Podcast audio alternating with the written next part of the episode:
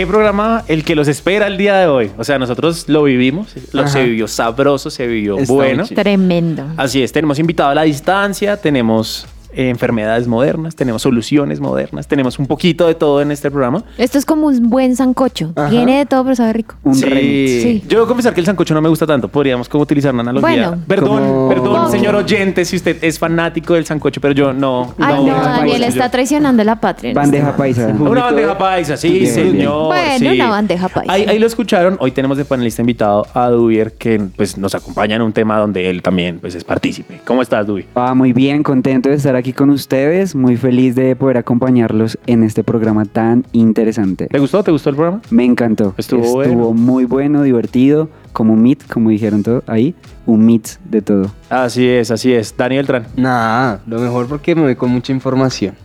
Además de que eh, salió ese, bueno, ya, ya van a ver algunos términos que, que vamos a hablar, Ujú. pero uno identifica varias cosas y la verdad es que uno tiene que aprender a filtrar.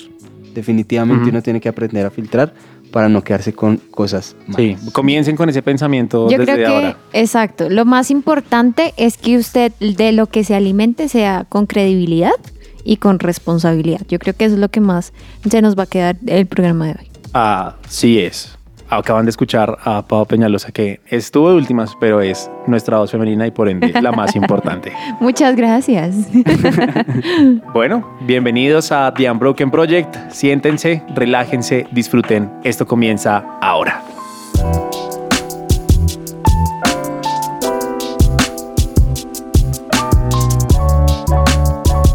Aquí comienza The Unbroken Project.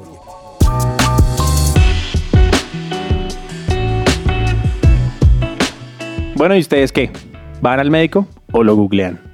Uy, Dani, Yo primero. soy honesto y yo googleo mucho. ¿Tú demasiado. googleas? O sea, te medio te duele algo de una vez. Pues ¿Lo como que, bueno, ¿y esto qué puede ser? ¿No? Como que... ¿Qué fue lo último, qué fue lo último se que podría- googleó? Lo último que googleé es más como... ¿Qué es lo único que sabe el historial de Google y tú? Me encanta, me encanta. que- Siento, siento que, siento que Dani lo pensó como, no, es muy personal. Algo un poco más para no. Hay cosas no, que no, solo no. sabe Google, Así es, así es. Fue un dolor que me empezó con la costilla baja. Ajá. Y yo, ¿qué hay ahí? Empecemos por ahí, porque no. ¿Qué, qué órgano hay por ahí? Buscando ahí clases de Sí. anatomía. Ah, me duele el pulmón, claro. Exacto. No, pero. Y empecé como que uno a explorar. Como que, bueno, ¿qué puede ser? ¿Qué puede ser? Y, y, pues me mató y todo. Pero resucité. Como, Resucité. como, en, como en la era de hielo, que era como, y tristemente morí. sí. Ah, Pero no, no, no. sobreviví. Le dicen, ¿moriste? Ah, sí. Pero sobreviví. Sí, yo así yo es. quiero contarles que no. Por eso mismo. Yo siempre he creído que si yo entro a internet, me lleno de ideas que no son ciertas. Entonces siempre he tenido claro que nunca, nunca voy a googlear ningún dolor, ninguna dolencia, nada. ¿No? Nada. Dui, Dui. Yo la verdad voy al médico, saco mi citica ahí por la aplicación y voy. ¿Me puede enseñar a sacar me- citas? Yo no sé. Vamos a hacer un tutorial de cómo Sí. sacar citas Para el millennial moderno. Si alguien, si alguien me quiere enseñar a, a pedir citas en mi EPS, por favor, llámeme que no tengo ni idea.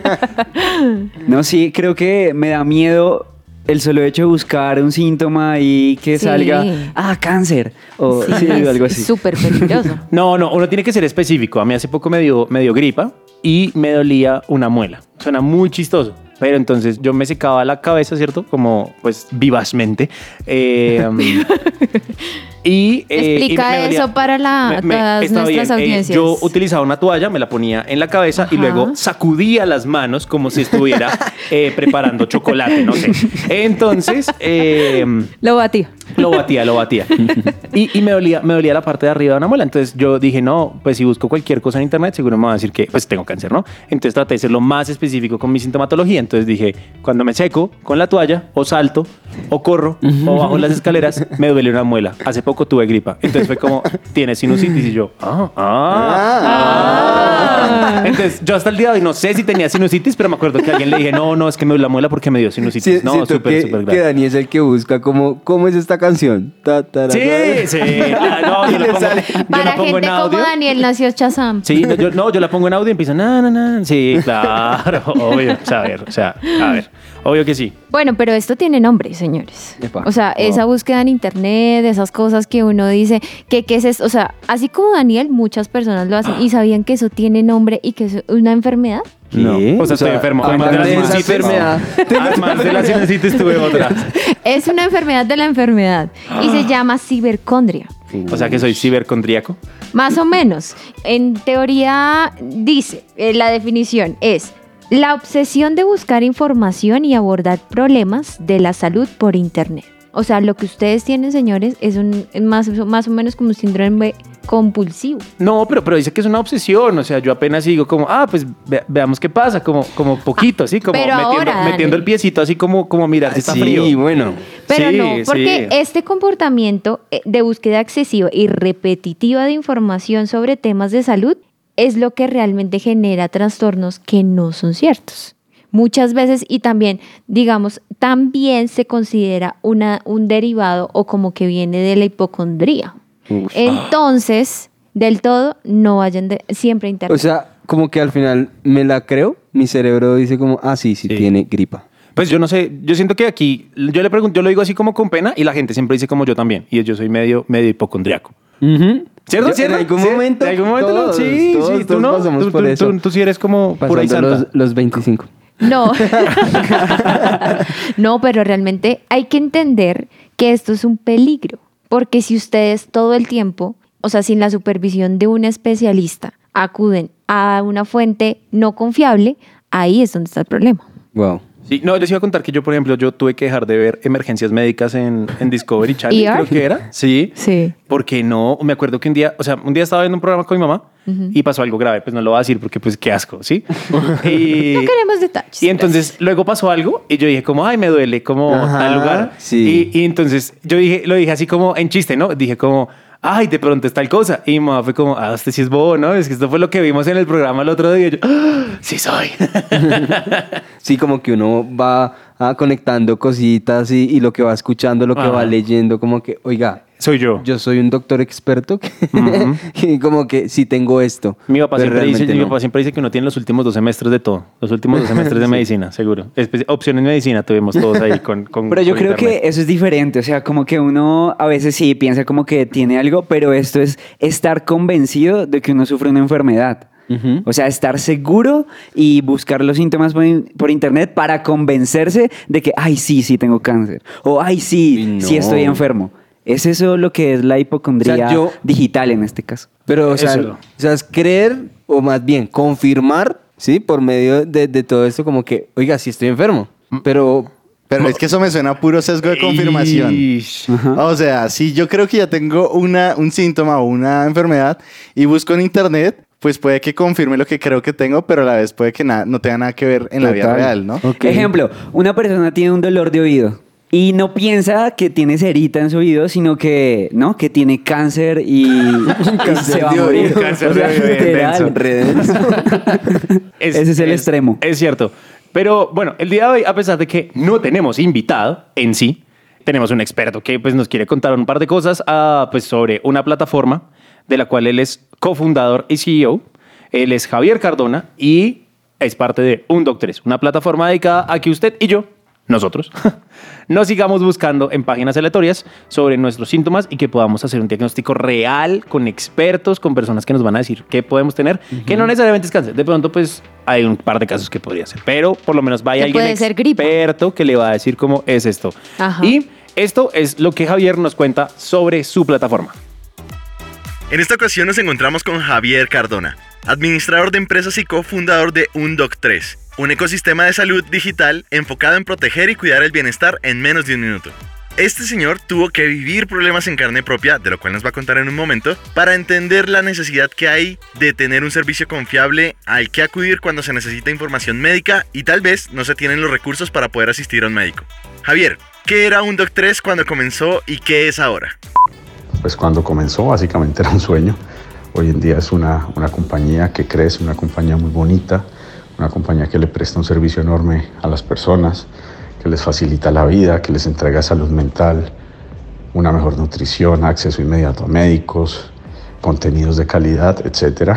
Entonces pasamos en este periodo de nueve años, que es bastante largo, en simplemente ofrecer una respuesta a una pregunta médica eh, de manera anónima en Internet a hoy ofrecer una serie de productos y servicios muy completos para, para empresas y para aseguradoras, eh, no solo en Colombia, sino también en otros países de América Latina. Entonces, pues un proceso evolutivo que nunca se detiene y que bueno, todos los días nos motivamos y nos automotivamos en, eh, a levantarnos y a seguir derribando estos muros y, venciendo todos estos desafíos que se nos, se nos presentan. Y pues lo que más nos motiva es que realmente las personas se benefician, ¿no?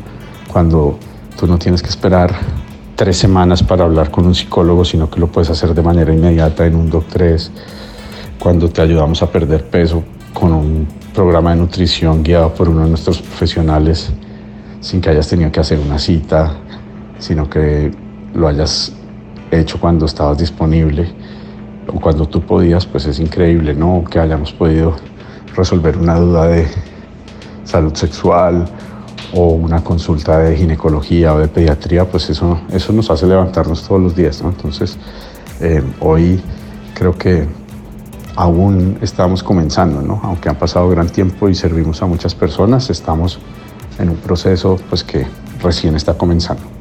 Súper interesante. ¿Qué desafíos encontró cuando comenzó? Los desafíos son muchísimos, todo es un desafío cuando uno está comenzando un nuevo emprendimiento, ¿no? Hay muchos, muchos desconocimientos, muchas cosas que no sabemos. Una de ellas era saber si íbamos a poder convencer a personas de venir a nuestra plataforma en de, en vez de usar Google, cómo íbamos a hacer que las personas vinieran a nuestra plataforma Luego las partes tecnológicas o el producto de cómo hacer que el producto fuera funcional, confiable, cómo convencer a los médicos que participaran, cómo hacer que existiera un modelo de negocio detrás para pues, poder financiar toda esta iniciativa, cómo convencer a algunos inversionistas para que pues, pusieran el primer capital para poder iniciar. O sea, desafíos son todos, son muchos. Yo creo que eso es algo que que tampoco desaparece en ningún momento. O sea, todos los días hay un desafío nuevo, no importa el momento, la etapa en el que se esté. Y creo que ese es mi gran motivo de admiración para todos los empresarios. Y es esa capacidad de todos los días levantarse y saber que van a tener que lidiar con miles de desafíos y que pues se ponen a trabajar en ello, ¿no? No, no, no hay tiempo de quejarse, no hay tiempo de, de, de, de nada, simplemente enfrentar los problemas, los desafíos y solucionarlos.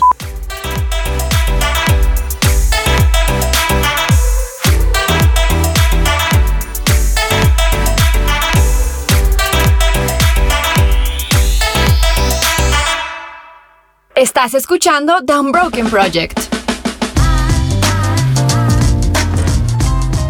La herramienta tecnológica que Javier nos está proponiendo en este momento no es la única que tenemos, ¿no? Ahora, pues con todo este tema de, de ChatGPT, que ya tenemos programa, como tres programas de, de, inteligencia artificial en, en, nuestra, en nuestro grupo, además, ¿no? somos nosotros los que estamos equipados. tuvo, tuvo como una ausencia ahí en ese, en ese programa, pero ella, ella siempre, siempre ha estado presente de corazón en todo. Pero, pues, la, la inteligencia artificial ahora también es reina en, en temas de medicina, ¿no es cierto? Sí, realmente algunas apps están explorando el uso de la inteligencia artificial para analizar rápidamente los síntomas y poder enviarle con el doctor adecuado. Entonces, a esto es a lo que me refiero con responsabilidad. Sí es bueno que de pronto usted se quiera asesorar, pero de ahí a que usted saque un diagnóstico, hágalo con la gente correcta o en las plataformas correctas. Entonces, por eso es que realmente ahí la inteligencia artificial también está ayudando un montón. Uy, pero, pero, pero yo creo que eso podría exacerbar la cosa, ¿no? O sea, como. Mm. O sea, es que si uno con solo Google, es que todo, venga, que tengo esto.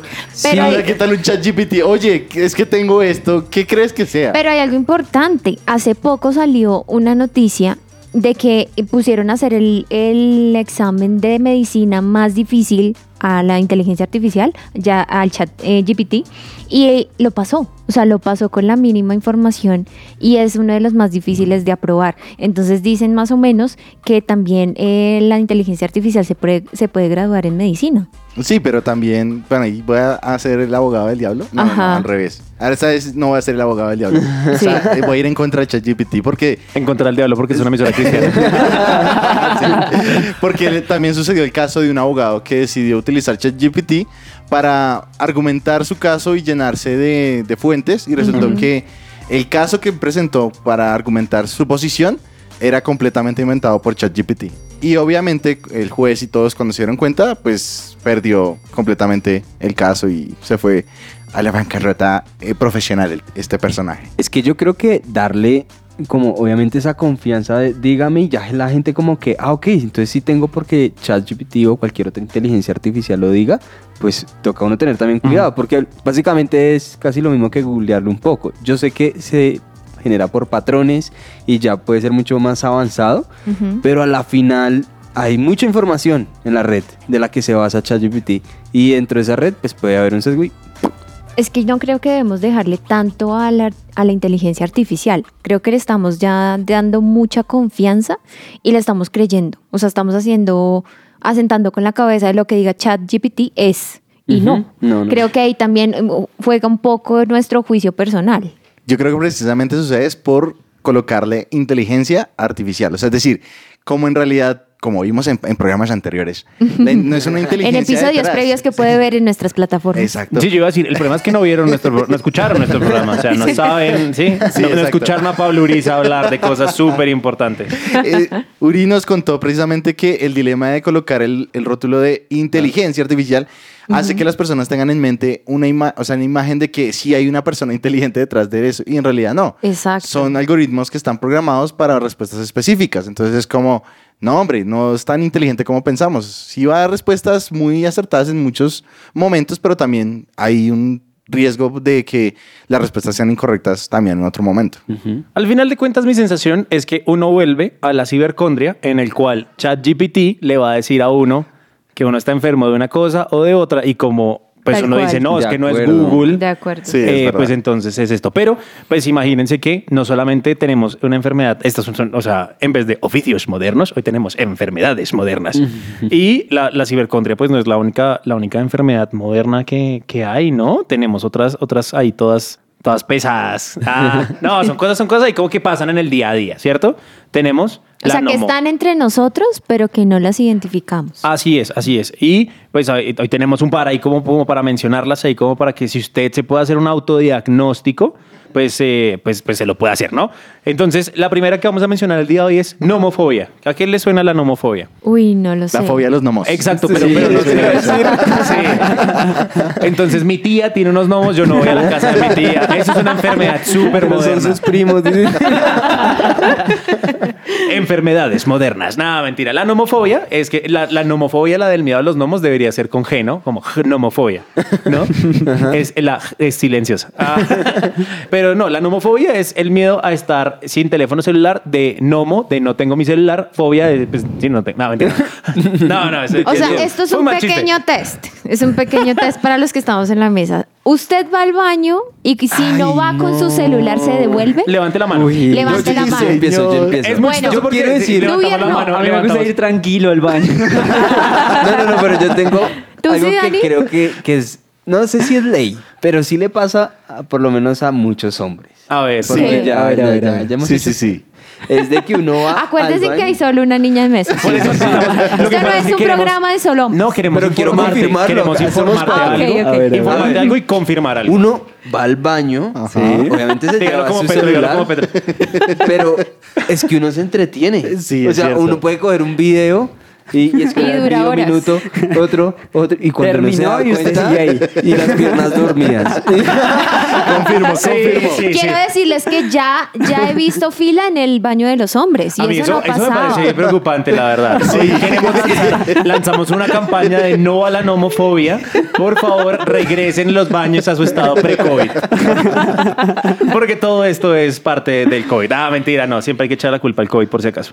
Ah, bien, ¿qué, qué otra enfermedad moderna tenemos? El síndrome de la llamada falsa. Uy, Uy. ¿Cómo así? Que el celular vibre y no esté vibrando. Ok, Eso suena- sí. además que, además que Dubier, Dubier me encanta cómo lo dice porque lo dice como si fuera una cosa así como Es misterioso. y eso así como y la cama se movió y no había nadie. Ahora, yo les estaba diciendo fuera de micrófonos, estamos en temporada en que tiembla cada ocho días. Ojalá, Entonces, ocho días. pero yo no lo he sentido. O sea, es chistoso, pero no, nunca, tú ni no, un solo ni un temblor me ha tocado. O sea, yo, yo me entero es por las noticias. Es porque tú no tienes el síndrome de la, de la llamada No lo falsa. tengo, no lo tengo. No, a es que hay que test. tenerlo para poder sentirlo. Haz el test. Pero, pero en, en estos días, ¿saben qué me ha pasado? Ustedes vieron que Google lanzó una notificación o lanza una notificación cuando, Cuando cuando está Cuando va a tiembla. temblar, sí. Ahora yo tengo todas las notificaciones que me llegan al celular, siento que son temblor, o sea, de puro, de puro, sí. Ahora tengo, es- ¿cómo se llama eso? Temblor. O sea, te eh, escribe tu novia y sientes, ay, va a Ah, temblar. no, sí. Eso es cibercontra. sí, sí. Se enoja la novia de Dani. Ay, va a temblar. ¿a ustedes les ha llegado esa notificación? Sí, sí, Sí, sí. pero ¿Sí? eso solo para teléfonos Android. Porque es que yo he visto videos Temblor y son, son re feos, o sea... No, la notificación es horrible. La noti- no, no es tan- no, la notificación, en mi celular por lo menos, es como... ¿Tú tienes Android? No, sí tengo Android. Ah, o sea, le llega como una notificación normal. Pero suena, visto que pero suena suena. horrible. Sí. No, o sea, no, No, es como. no, ¡Ah! No, es como, sí. no es como una alarma de iPhone. Que eso es como. ¡Ah! se acabó el mundo. no, no, ¿sí? no es una alarma, es una notificación. Pero es, pero es una pequeña notificación, Ajá. suena muy duro, o sea, el volumen del teléfono se sube al a todo y luego sale un mensaje que es súper aterrador, que es como, está a punto de temblar. Y uno es como, ¿qué? ¿En ¿Dónde? serio? Qué horror. Me ha pasado dos veces y ha pues sido la horrible. idea de la notificación es que no entren en pánico. Entonces, eso, eso lo llamo, eso yo lo llamo el síndrome de la del Google no temblor lo falso. estás logrando. Sí. No lo estás logrando. Síndrome Has del temblor hecho falso. que Dani esté en pánico muchas Estoy veces. seguro que no soy el único. Si ustedes también tienen problemas con el síndrome del temblor falso o de la notificación de Google falsa, por favor comuníquese a arroba supresenciaradio.com. Ay, es mentira, es mentira. No, mentira, no se comuniquen, no podemos ayudarlos. Busquen un experto.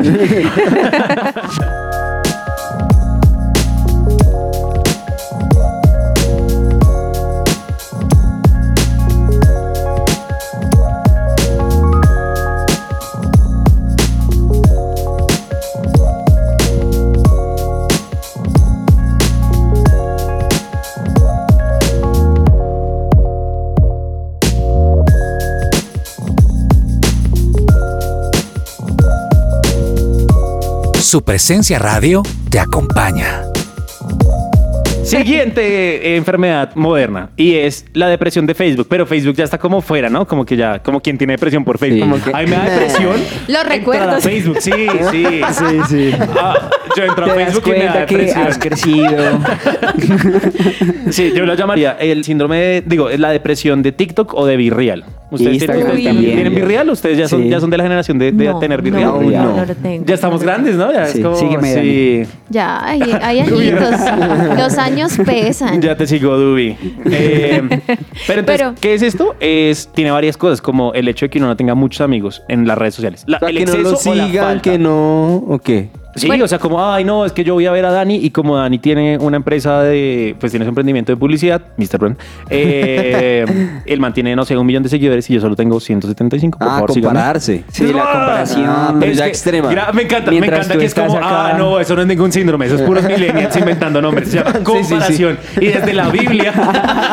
La verdad. Ah, eso ya existe. Sí, ya, no. Es que Le han ninguna- puesto sí. nombres creativos. El bullying Ah, lo antes no era bullying, diría mi papá. A mí me da depresión, por ejemplo, que, que usamos Messenger y eso ya no existe. Pero le da impresión estamos como... Ay, el zumbido. De que el zumbido, eso Ay. da Se depresión. quedó en el ayer. Sí, Sí. sí. Se Y quedó lástima, en el y, o sea, ayer. transformó al ping. El en, síndrome del eh, zumbido falso. Sí, sí, sí, sí. Aún, no- aún Ahí a viene la veces raíz. sueño con él. Todavía puedo sentir el ping. Pero ustedes no envían zumbido en, en, en WhatsApp.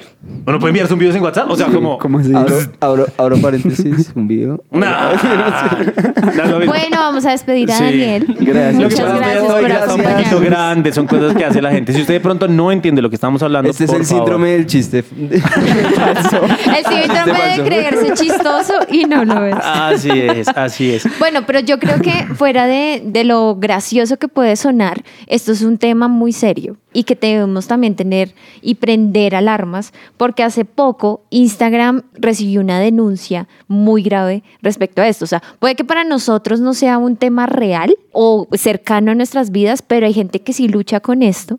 Y ustedes saben, y todos eh, es de conocimiento de todos, y si no se los contamos, el algoritmo de cada una de esas redes sociales nos estudia demasiado bien. De hecho, fuera de micrófonos, con Dani, los Danis, jugamos un poco a, a qué es lo que estoy pensando. Muchas veces, a veces abro Instagram y está ahí. Sí, sí, sí. Entonces, hace poco, y de hecho es una noticia que también hace pública la BBC, y es que una chica de 14 años se suicidó por culpa de Instagram.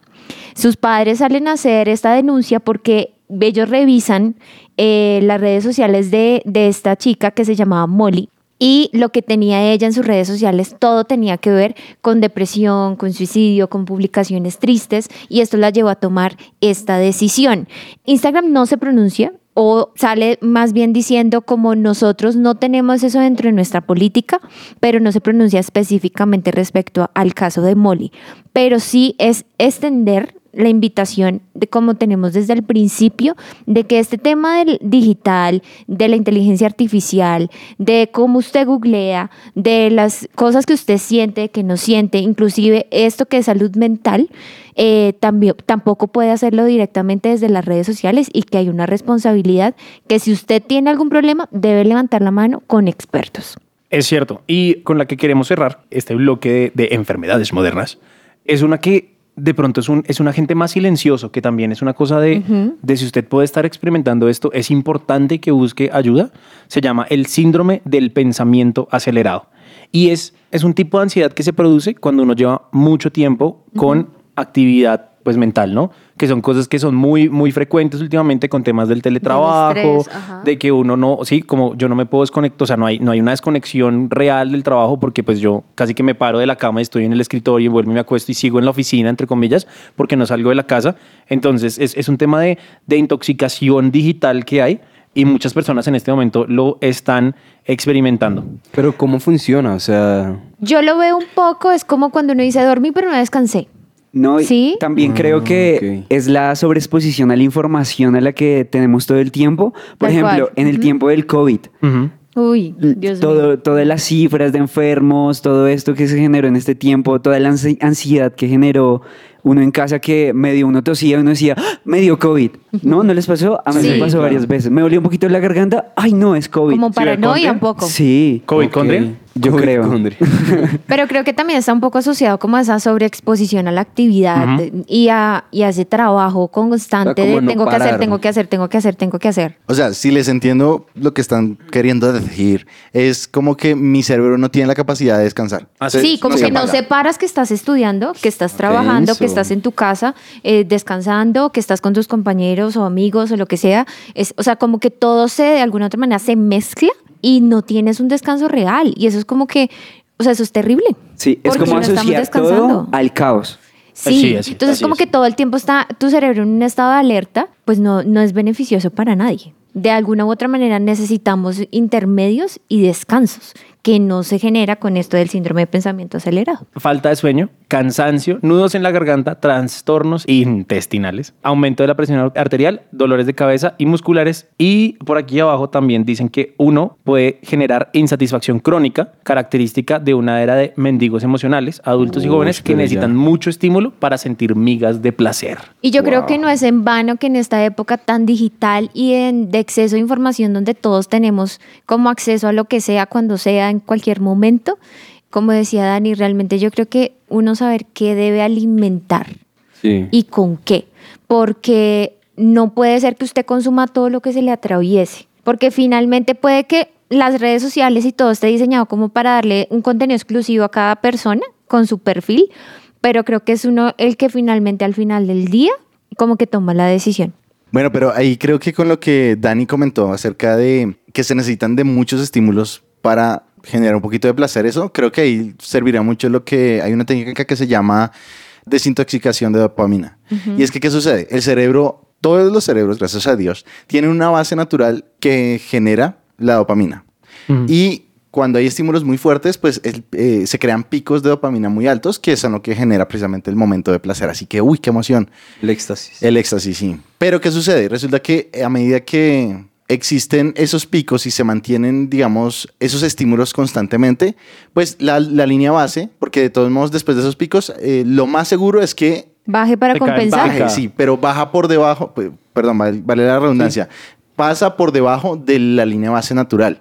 ¿Qué sucede? ¿No les ha pasado que después de un logro muy emocionante, o sea, no sé, hicieron un trabajo súper fascinante en la empresa, les fue re bien, al día siguiente sienten como que en serio están medio deprimidos y eso? Es un estado natural del cerebro en donde necesita regular la dopamina y lo que sucede por lo general es que uno quiere recompensar eso y uno lo hace con actividades que lo que hacen a lo, a lo larga es generar, subir el- el- la línea base. Y el problema de subir la línea base es que pues tiene como consecuencia lo que dice Dani, de que pues, se necesitan est- mayores estímulos para precisamente eso. Hay esta técnica de la desintoxicación de dopamina que tiene mucho que ver con hacer ayunos de redes sociales, de teléfonos, de pues a conectarse a los móviles, de internet. O poner como unos horarios. Exacto. También Ajá. en Instagram y en todas estas redes hay como estas alertas, como sí, bloquear una hora. aplicaciones, vainas, sí. Ajá. Soluciones hay, pero a la larga vuelvo y digo, y, y es, y la verdad es como lo que yo quiero como que nos quede de este programa y es prenda las alarmas porque no puede consumir todo lo que se le aparece y asesórese de, de personas expertas. Y saber filtrar las cosas, porque muchas veces no podemos estar exentos a, a- a toda esta información y nos va a llegar, ¿sí? tarde o temprano. Pero pues si tenemos como en mente de filtrar las cosas, de no tomar tan en serio todo, también nos podemos ahorrar un poco todo este estrés y toda esta ansiedad. Hay algo importante y es que estamos como saturados de ansiedad. ¿no? Y a veces se asocia con productividad, que son dos cosas muy diferentes. Y nos pasa justo a esta edad, ¿no? Estamos en, en esa edad de 25 a 35. Es como si estoy estresado y si estoy a reventar en mi agenda, soy productivo. Si no hay espacio para el descanso, pues no importa, porque es que estoy trabajando y estoy yendo por una meta. Y, y eso es mentira, ¿sí? Eso no genera productividad, lo que va a hacer es que realmente se autodañe. Entonces, estas enfermedades modernas por algo son modernas y es que todo esto y este acceso a la información debe tener algún filtro, que es lo que decía Dani. Y, y vean que algo que decía Mancho, la mente, como se pasa, se va por debajo, la mente tiende a favorecer los pensamientos negativos. Y si aquí dentro del estudio recomiendan hacer lo siguiente, y es ser consciente de lo que está pensando, analice el signo de sus pensamientos, o sea, una vez que los identifique, mire si es positivo o es negativo, aléjese del lado oscuro, privilegie lo positivo y ejercite la mente para fortalecerla. Y a mí esto me acuerda un versículo, Romanos 12.2, que dice, no imiten las conductas ni las costumbres de este mundo, más bien dejen que Dios los transforme en personas nuevas al cambiarles la manera de pensar. Entonces, aprenderán a conocer la voluntad de Dios para ustedes, la cual es buena, agradable y perfecta.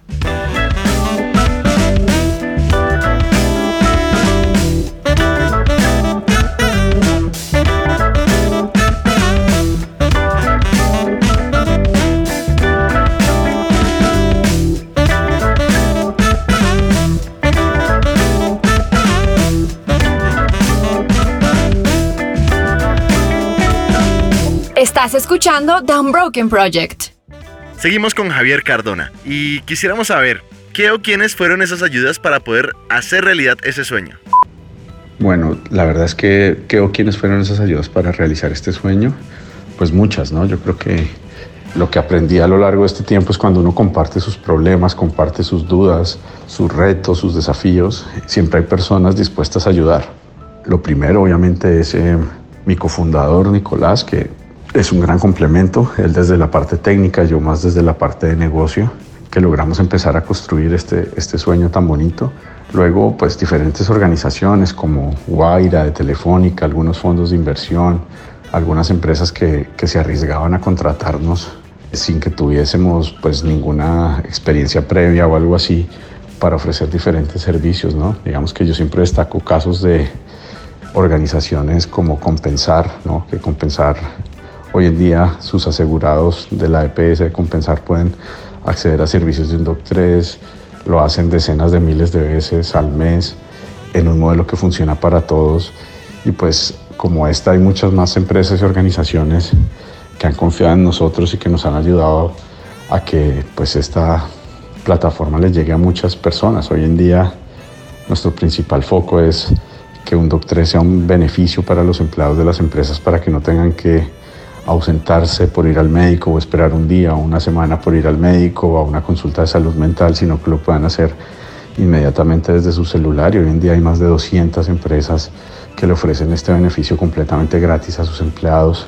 Entonces, bueno, muchísimas personas que siempre están ahí para apoyar y, y, pues aprovecho este momento y este espacio para poder decir que cada vez que podamos apoyar a un emprendedor comprándole un producto, comprándole un servicio, dándole un poco de, de retroalimentación o feedback sobre su producto o servicio, pues estamos sirviendo de gran ayuda para que ellos puedan seguir construyendo este sueño. Pero bueno, hay un dato interesante que queremos saber, y es qué andaba haciendo en Dubai para lastimarse la rodilla. Y fue esta la razón por la cual decidió iniciar un Doc 3.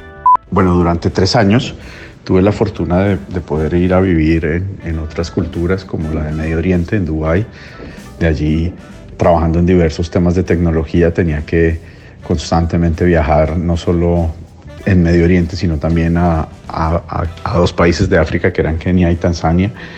Y bueno, también fue una buena época para dedicarme a hacer mucho ejercicio, fue hace un poco más de 10 años. Y eh, básicamente me lastimé, me lastimé una rodilla un poco por entrenar de más. Era la primera vez, era novato y creo que eso es algo que le pasa a todos los novatos cuando comienzan y es que pues tienen alguna lesión, ¿no? Eso, eso fue interesante porque fue lo que detonó de alguna forma la creación de un Doc 3. Cuando empiezo a sentir esta molestia, este dolor, básicamente lo que sucede es que empiezo a buscar por internet. Yo quería hablar con un doctor, ojalá en Colombia por internet o incluso en Estados Unidos, en cualquier lugar, pero hace 9, 10 años eso era imposible. Entonces no lo conseguí y de ahí eh, pues se me quedó la curiosidad enorme de por qué no podía contactar con un médico por internet si en ese momento yo ya podía pedir un Uber, ya podía reservar un hotel, un avión, hacer mil cosas por internet, pero no todavía contactar con un médico. Eso fue lo que detonó la creación de un Doc 3, ¿no? Esa curiosidad de si es tan difícil acceder a un médico y por internet todo en teoría es tan simple, ¿por qué no puedo hablar con un médico por internet? Hey. Uh.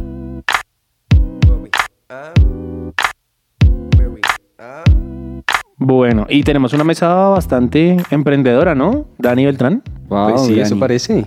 Hay emprendedores entre nosotros. Hay emprendedores. Sí. Bueno, la idea de, de, de, emprender yo creo que sí, uno desde el principio le tiene que gustar y como que sí. apasionar la vaina para que, pues como que lo O sea, haga. emprendedor se nace, no se hace. No sé, pero en mi caso, Nació. Yo, yo creo que, que desde, desde, muy pequeño lo, lo, empecé a experimentar desde el colegio, vendiendo. Yo vendía noveno, no, no creer, vendía camisetas estampadas de memes, vendía Oy, stickers wow, de, de, memes, sí. vendía frunas, ¿sí? Sí. Chocobol. Y hacía, eh, hacía como, como, como, comerme una camiseta y le regalé una fruna. Sí, sí, a veces hacía mis promociones. Las promos. Obvio. Pero eh, ya hace mucho tiempo he tratado de hacer muchas cosas, muchos proyectos, pero el que en este momento yo estoy trabajando es una agencia de publicidad que empecé hace cuatro años con mitad de tiempo, mitad de tiempo en, en, en otra agencia. y, y, mitad de tiempo en lo mío. Y hasta hace un mes ya me lancé solo, de lleno, a pues mi emprendimiento, ya, mi agencia. Ay, además que ya es mi agencia, ¿no? Mi, ya es diferente, ya, claro. ya, ya como que bueno, toca. No, el propio voz, claro. toca, toca, ya toca, se juntas como Betty Así y, es. y Armando.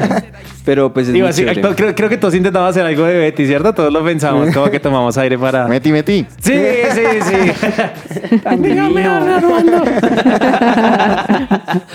Ay, Dubier también emprende, ¿no? Sí, eh, yo soy entrenador deportivo, entonces tengo un emprendimiento de entrenamiento personalizado, Insight, eh, desde el lugar donde la persona quiera entrenar. Y saben que creo que en mi caso, las circunstancias me llevaron a emprender. Entonces es como oh un estímulo del ser humano, ¿no? Como que reacciona. Sí. Pero, o sea, tú concuerdas con Daniel de que también eso desde, desde muy chiquito también como que empieza a despertarse. Sí, yo creo que es como una fuerza en el corazón. una energía. Una antítesis de, de eso porque, por ejemplo, yo estoy en sociedad con la que va a ser mi esposa. ¿no? Ay, ¿verdad que Dani se va a casar? Ese es otro emprendimiento. Sí, eso, ese es otro proyecto. Eso es otra empresa. Familia, eso ¿no? es otra empresa Toca. que tiene que cuidar. Sí, Toca. Sí. Pero, digamos, ella nunca se imaginó emprender. Jamás. Sí, para ella era un terror. Sí. Y por consecuencias también de la vida, tocó y pues hagámosle. No, no hay otra forma y le empezó a gustar. ¿Y usted, Sí. usted dice que ya, que ya nació para ser emprendedora o se hizo emprendedora? No, hace 15 días se hizo. Cuando comenzamos con la... Pues con se la- convirtió en un proyecto que era solamente tuyo en, de los dos, ¿no? de, de los dos, pero Yo- pues sí. Yo creo que ahí lo que tiene que ver es la pasión por lo que se hace, ¿no? Que a uno le Claramente. guste en qué va a emprender, que a uno le guste lo que hace, que lo haga bien, que uno se prepare para hacerlo. Creo que eso tiene que ver y ya con esa confianza uno ya lo va a hacer como, bueno, si sale bien, genial, si sale mal, pues me preparo, lo hago mejor, pero persisto. Entonces creo que es la pasión que a a uno también lo lleva a emprender de lo que uno hace. ¿Y usted cómo se prepara para emprender?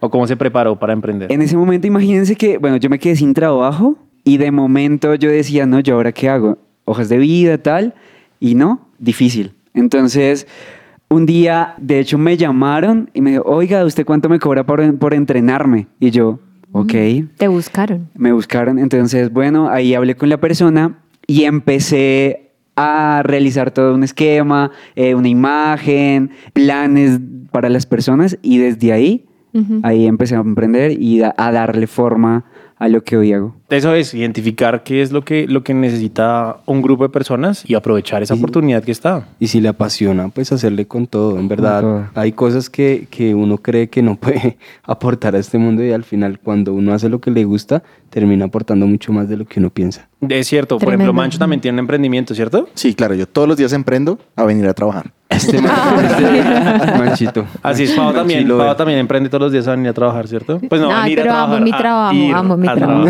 Yo Amo también mi amo mi trabajo. trabajo, o sea, que sepan, yo amo mi trabajo. Si no, no Amo estaría mi acá. trabajo. Sí, Sí. Yo, yo siento que todos aman su trabajo, ¿cierto? Sí, ¿tú también? Ah, sí. Ah, bueno. ¿Tú qué haces, Dani? Sí. Pero sí, ¿cómo que eres tan convencido? Lo peor de todo es que sí me, Me gusta convenzo. mucho. Lo peor de todo es que sí me gusta mucho Me mi trabajo. encanta. Eh, llevo Pero dos ¿tú días qué en mi haces, trabajo y estoy muy feliz. ¿Tú qué haces, Daniel? Cuéntale a nuestra audiencia. Eh, yo soy yo soy analista de datos en una empresa de datos. Imagínense. Pero no, estoy muy feliz. Llevo dos días y estoy muy feliz. Pero no, no, no emprendo. O sea, sí. Sí. Mi novia me va a cascar por no decir que emprendo, pero sí emprendo. Tengo también un emprendimiento con mi novia, la cual va a ser mi esposa, como dice Dani Beltrán. Ah. Los Danis. Esos emprendimientos. Y sus emprendimientos. Los Danieles emprendemos en pareja. Sí, son mejores de a dos. Así es, Ajá. así es. Y, y pues que no, y también, o sea, identificar una necesidad y decir como, oiga, yo creo que esto puede, Puede ser funcionar. un futuro para alguien y puede ser algo interesante. Entonces, No, y a veces uno cree que los emprendimientos tienen que ver con la gomita o cosas como, como un producto, pero debido a esto, como lo hemos charlado en todo el programa, hay necesidades también en la salud de las personas que también se puede ver ahí la oportunidad de poder generar algún tipo de, de, de emprendimiento, valga la redundancia, para poder beneficiar a estas personas, ¿no? Bueno, hubo, hubo un poco de todo en el programa de hoy. Estuvo, estuvo bien sabroso. Pero, pues, de todos modos, hay que, hay que aterrizar esto de alguna forma, ¿no? Sabemos que hay, hay enfermedades modernas, sabemos que hay herramientas modernas, porque para problemas modernos, soluciones modernas. Eh, pero, al final de cuentas, las cosas clásicas siguen funcionando. Acuda a su médico, investigue con una persona como que sea de una fuente fiable, no busque en Google y no crea todo lo que pues ve en, en redes sociales. Sin filtrar, ¿no? Así es, no, yo, sí, no, crear en, en cosas reales. Y Sí. porque es muy peligroso, ya lo hemos dicho acá y hemos mostrado ejemplos claros de lo- los peligros que hay de no hacer las cosas con, con fuentes fiables y confiables. Saben Además- que, que todo esto tiene que ver con la mente, ¿no? Entonces creo que hay que estar tranquilos, ¿no? Y la Biblia dice en Filipenses 4, 6, 7, no se preocupen por nada, más bien en toda ocasión, con oración y ruego, presenten sus peticiones a Dios y denle gracias. Y la paz de Dios, que sobrepasa todo entendimiento, cuidará sus corazones y sus pensamientos en Cristo Jesús. Yo creo que la mejor manera de buscar paz está en lo que acaba de, de leer Dewey. Está en buscar la verdad. La verdad. No estemos ansiosos por... Nada. Sí, exacto. O sea, busquemos a Dios en verdad en estas situaciones que, que sabemos nos hacen explotar y, y pues vivamos la vida bien. Y cuando llegue de pronto algo que dice, uy, eh, no hay algo, no hay algo que está funcionando bien, pues aconsejese de, de, Un experto. de un experto porque pues, realmente no, no, no se puede inventar. O de herramientas confiables y con, con credibilidad como la que hoy Hablamos. nos enseñó Javier, un Doc 3. No, mejor dicho, esta conclusión no podía ser mejor. Gracias, Javier, por haber aceptado nuestra invitación a, a acompañarnos en el programa el día de hoy. Esperamos que podamos tenerlo en mesa y hablar un poco Por más de la plataforma. por sí, favor. sí, sí. Acepta nuestra invitación, Javier. Hashtag acepta nuestra invitación, Javier. Y a ustedes, gracias por haber acompañado pues, a la mesa el día de hoy. Gracias por su sintonía. No olviden de seguirnos en nuestras redes como arroba su presencia radio. Y nos vemos en una próxima ocasión. Esto es The Unbroken Project.